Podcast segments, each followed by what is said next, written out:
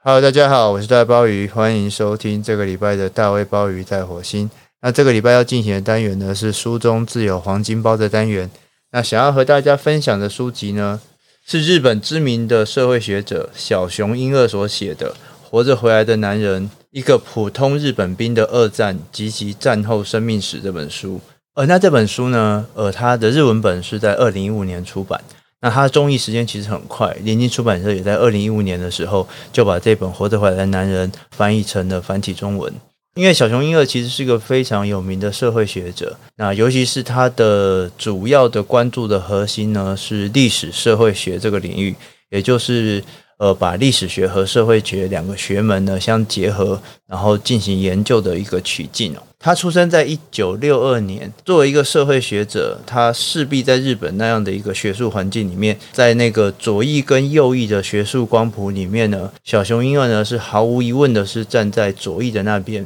他的著作呢，其实也。不断的透过各种不同的议题呢，去传达他的对于整个左派思想的思维和思考，以及这样的思维和思考，作为一个社会学者，从他的角度要怎么样能够实际的被实现和落实。对于小熊英二这种可以说是积极想要改变社会的情怀呢，以及实际的方法呢，有兴趣的朋友可以去看一下，在二零一五年的时候，由时报文化所翻译的。呃，如何改变社会这本书，在那本书里面呢，他对于怎么样去改造一个社会，传达的，我觉得不只是实际的方法，而且更重要的是一种积极的态度。特别是在二十一世纪的今日，很多那种革命甚至只是改革的热情呢，都已经渐渐的淡去，许多的理想呢，都变成说让人觉得无力去提及的口号的时候，在如何改变社会这本书里面，不只是具体的方法。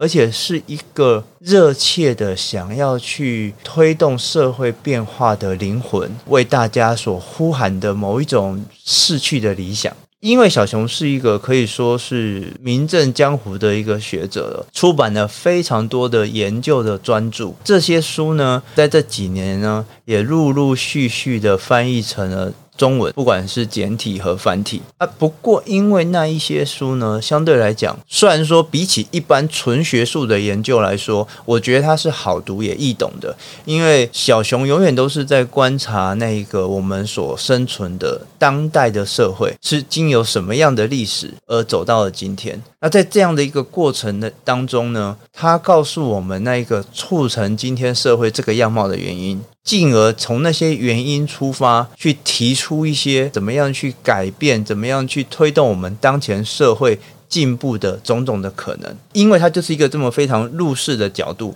所以他就算是在做最严谨的研究，而且他也许是在讨论的是一个完全历史的课题，对于今日的读者来说，呃，绝对不会觉得非常的疏远和疏离。他的每一个具体的实证的论点，都可以在当下的社会得到一个可以对应的。可以被理解的、可以被实现的呼应，但是这些终究还是一个比较严肃的学术的著作。相对来说，在小熊英二一系列的这些出版品里面，今天想要和大家分享的《活着回来的男人》，一个普通日本兵的二战及战后生命史，可以说是完全不一样的笔调。在这样的一本书里面，呃，论述不再是那一个主体。而改采一个叙述生命故事的角度，借由叙述他自己父亲的生命故事，以一个这样的一个个人的生命历程的描绘，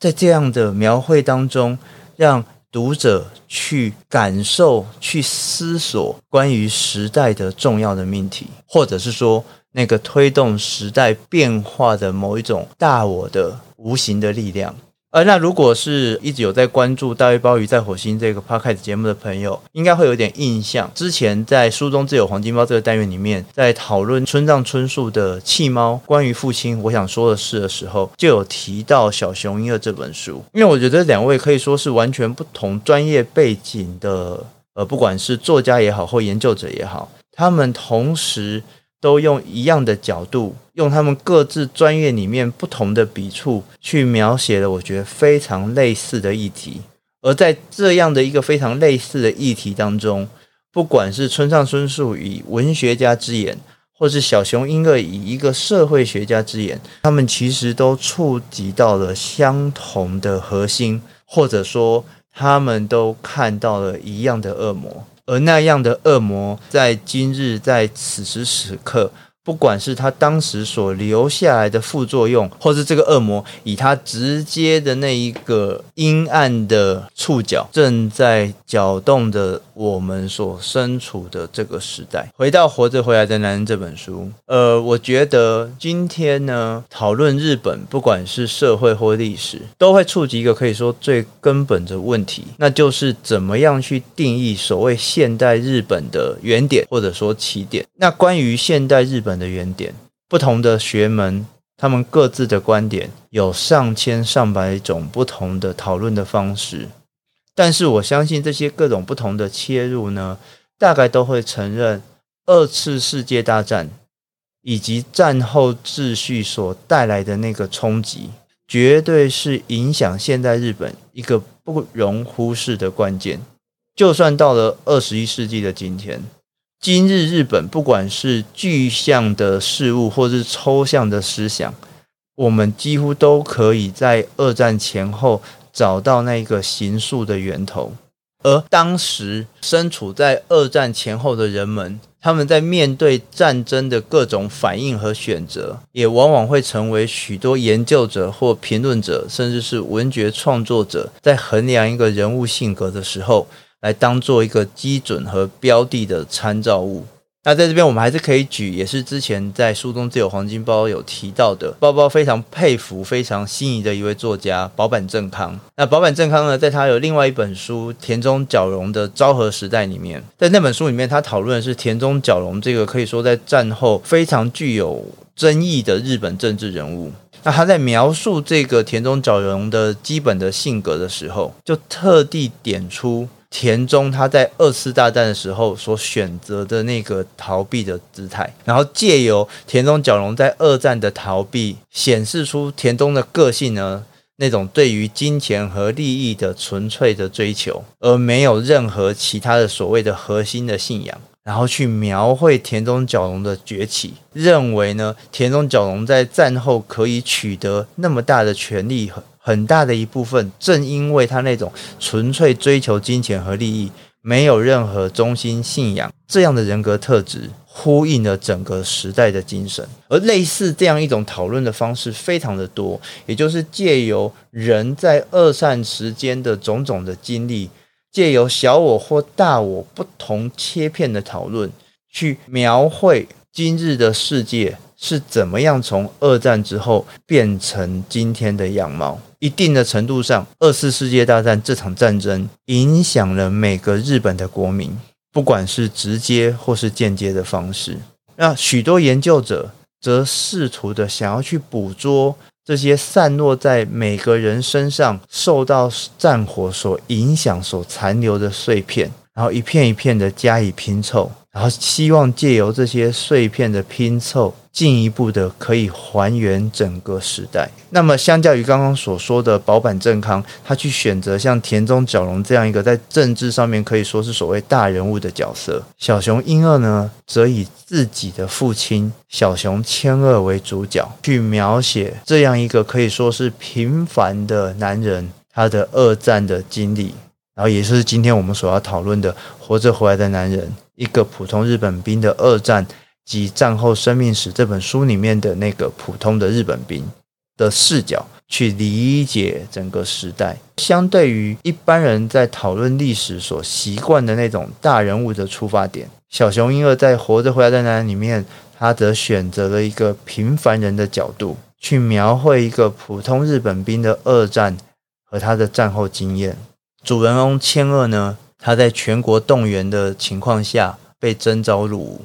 离开了他那个可以说是非常熟悉，但是其实也已经被战火阴影慢慢渗透的所谓的日常生活，前往对他来说是全然陌生的满洲。之后呢，又因为日本的战败，成为了苏联的俘虏，被送到西伯利亚，经历了数年的劳改，可以说是历经了千辛万苦才回到日本。好不容易回到了所谓的故乡，但并没有变得像童话故事般所说的那样幸福快乐的日子。曾经被劳改的身份，再加上战后的不景气，千鹤回到日本社会以后，开始了一连串的苦斗，在非常艰困的环境当中辛苦摸索，终于慢慢的找到一个可以成家立业的道路。那到了老年以后呢，千鹤的生活趋于平稳，但是退休前后的千鹤也开始陆续的去参加。各式各样或大或小的社会运动，其中千鹤最投入的是战后赔偿的运动，成为他重新去面对战争与人生的方式。这大概是最简单的去描述千鹤的方式。但这本书的动人的地方是，其实你当你去阅读的时候，他花了非常多的心思去还原。千鹤生命当中每一个转折的时刻的各式各样的细节，并且使用那种刻意去除掉情感，或者说刻意压抑情感，用比较冷静的、比较客观的第三人称的视角去描述千鹤的一生。虽然说冷静，虽然说客观。但透过那些细节的还原，在阅读的过程里面是非常令人感动的。随着我们越来越了解千鹤的生命，了解千鹤的性格，了解千鹤他人生的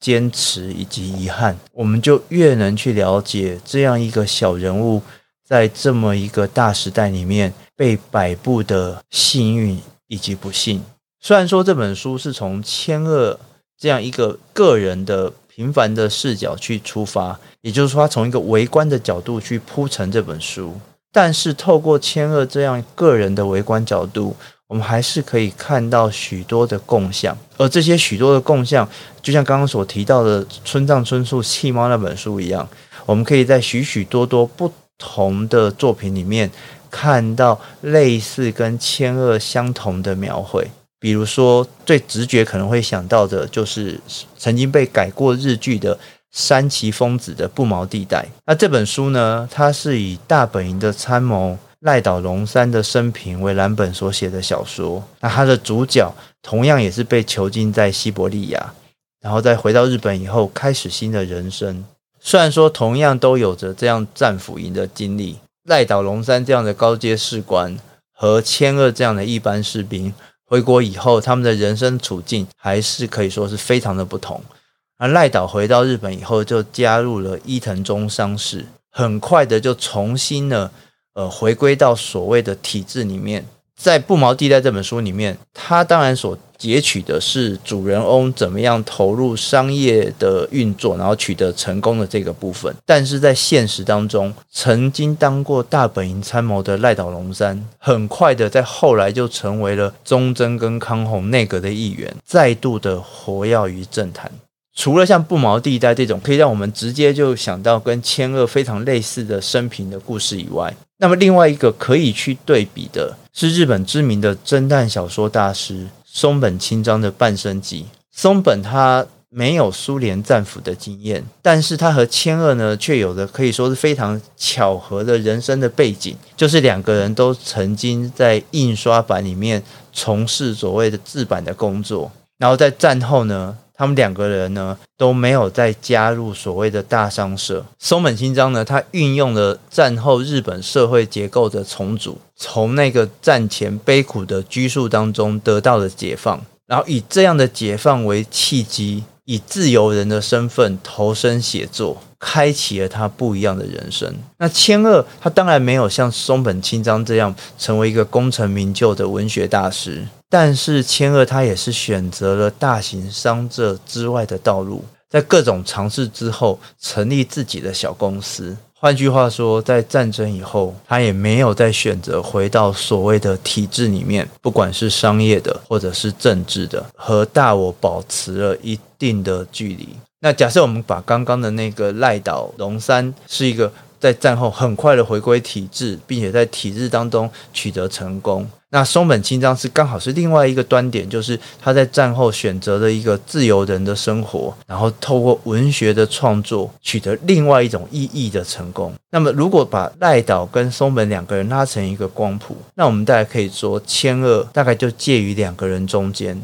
而这样一种两个人中间的这样的一个位置，也刚好反映了作为一个平凡人、一个平民在战后比较常见也比较多数可能的选择。那这样一个可以说是非常平凡的人生。在小熊英二的笔下，一层一层的堆叠，给予他不同的重量。社会学出身的小熊英二，充分施展他在社会学上面所受到的专业训练，在采访和叙述这种描绘之外呢，填进了各种时代的脉络的解释。使得这本书跳脱那种个人回忆常常出现的单薄，让千二这样一个普通的平凡人的生命，不断的去和整个大环境的变化相互动、相对话，让读者可以充分感受到那个小我和大我之间紧密的联系。那也因为小熊英二提供这么多时代背景和脉络的补充，让这本书不只是单纯的一个回忆录而已。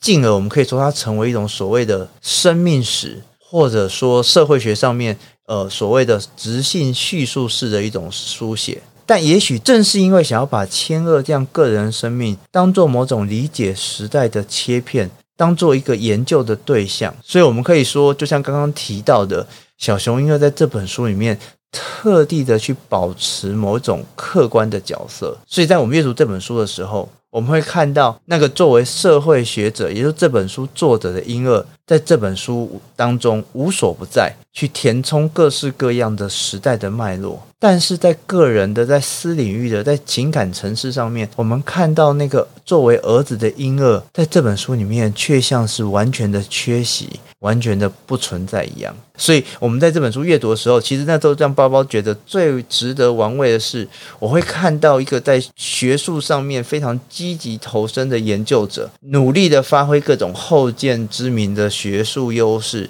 去解释千恶人生的各种变动，但是又看到一个可以说是一定是看着父亲背影长大的儿子，在这本书里面特地的把自己给透明化，特地把自己种种的情感、种种的个人私领域的想法给抽离。这当然是一个非常特别的书写的选择。而也因为这样一个非常特别的书写的选择，所以我们在看这本书的时候，虽然说他在不管是书宣传上面，或是书的内容上面，它都是一个个人的传记，但是透过作者这样书写视角的选择，这本书它终究还是一个具有问题意识的研究，借由这样平铺直叙的去描绘千二这样一个个人的生命历程。他不是为了要展现出他个人身为人子对于自己父亲的种种的看法、种种的感动，或者是说在父子互动的过程当中的情感之间的联系。这个其实如果去对比刚刚所提到的村上春树的《气猫》，就可以感觉到非常明显的不同。在小熊英二的选择里面，这本书不只是一个父亲的传记，而是一个与二战和战后有关的历史社会学的论述。书中千二的生命里面和战争主题无涉的部分，而不是加以淡化，就是直接的删去。最终借由千二的人生，小熊英二希望读者去思考、去认识的。还是那一个借由战争这样的事件去反省我们对于大我这个事物的理解，以及进而产生许许多多改变大我或提防大我的反省。而这样从小我去理解大我的切入，我认为是一个非常非常重要的事情。我们常常会忽略掉所谓像我刚刚所说的我们。其实是由无数的我所组成的。大我这个概念，它其实是由无数的小我个人所构成，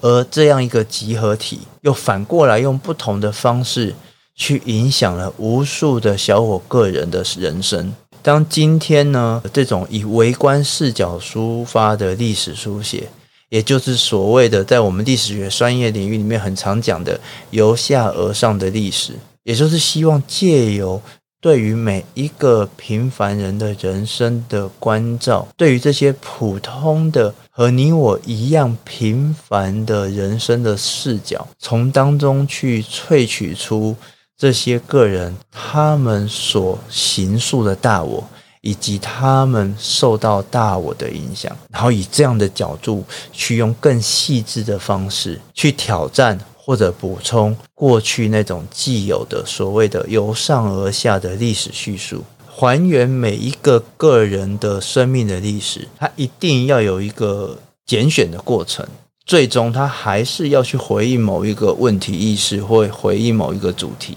学者，尤其是一个历史学的研究者，很重要的一个学术上面的一种自我的规范或要求，就是要怎么样把。个人的好恶、个人激荡的情感给压抑到最低，把它成为隐藏在心中的某一种内在的动力，用最冷静、最接近客观的眼光，从他自己所好奇的、所希望解答的问题的意识出发进行研究。所以，我认为在这本《活着回来的日本兵》里面，我们看到的是作为一个学者，他专业上面的表现。任何一个儿子在描述自己父亲的时候，绝对有许许多多各式各样情感上面、情绪上面的波涛起伏。但是，作为一个专业的训练者，作为一个他设定这一本研究是要来讨论大我的这样一个社会学家的身份，小熊英二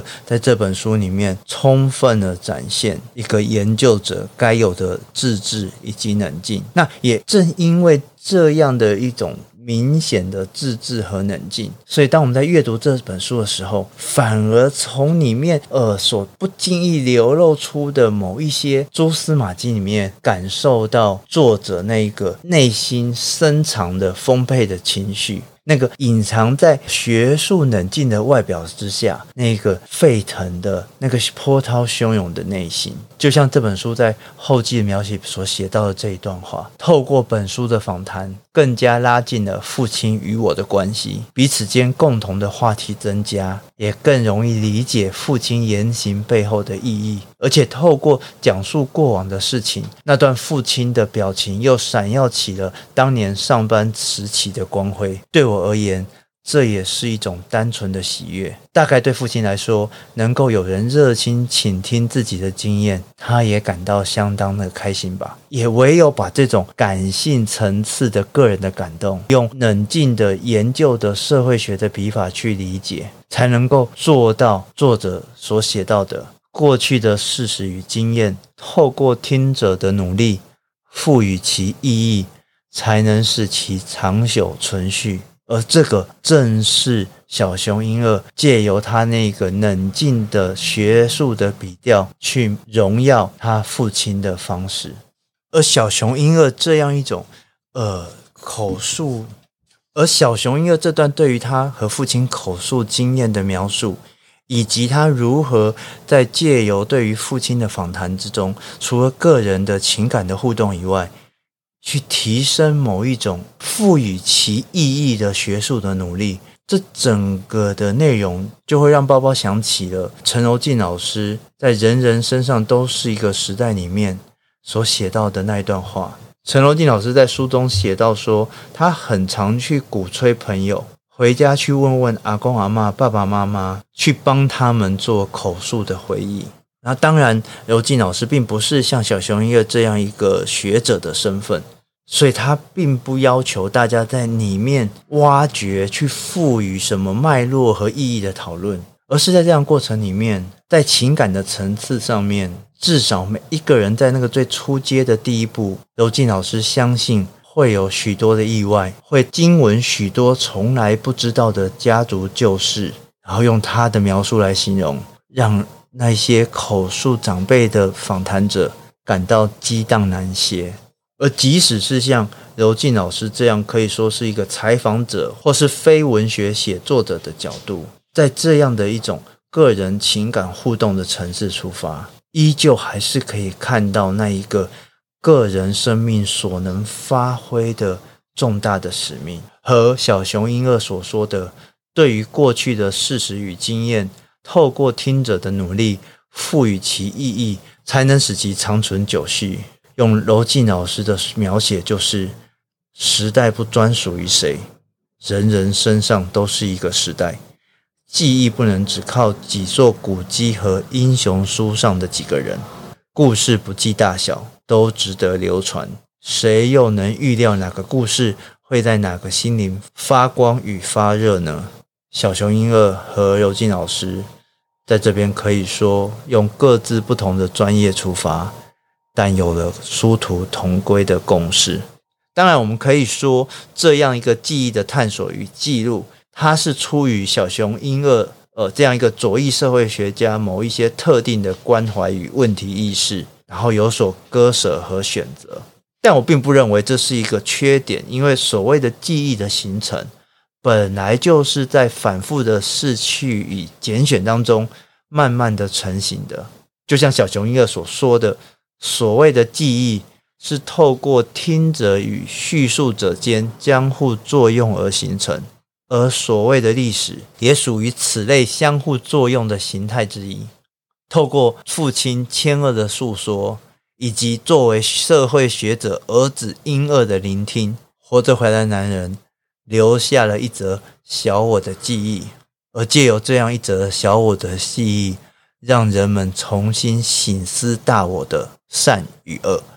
在这样的一个时代里面，在这样一个大我的那种。恶的野心以及恶的触手，经由某一些独裁者，经由某一些煽动者的操弄，正在搅动的这个时局的时代里面，或许我们需要更多像《活着回来的男人》这本书里面这样清澈的听与说之间所形成的珍贵的故事，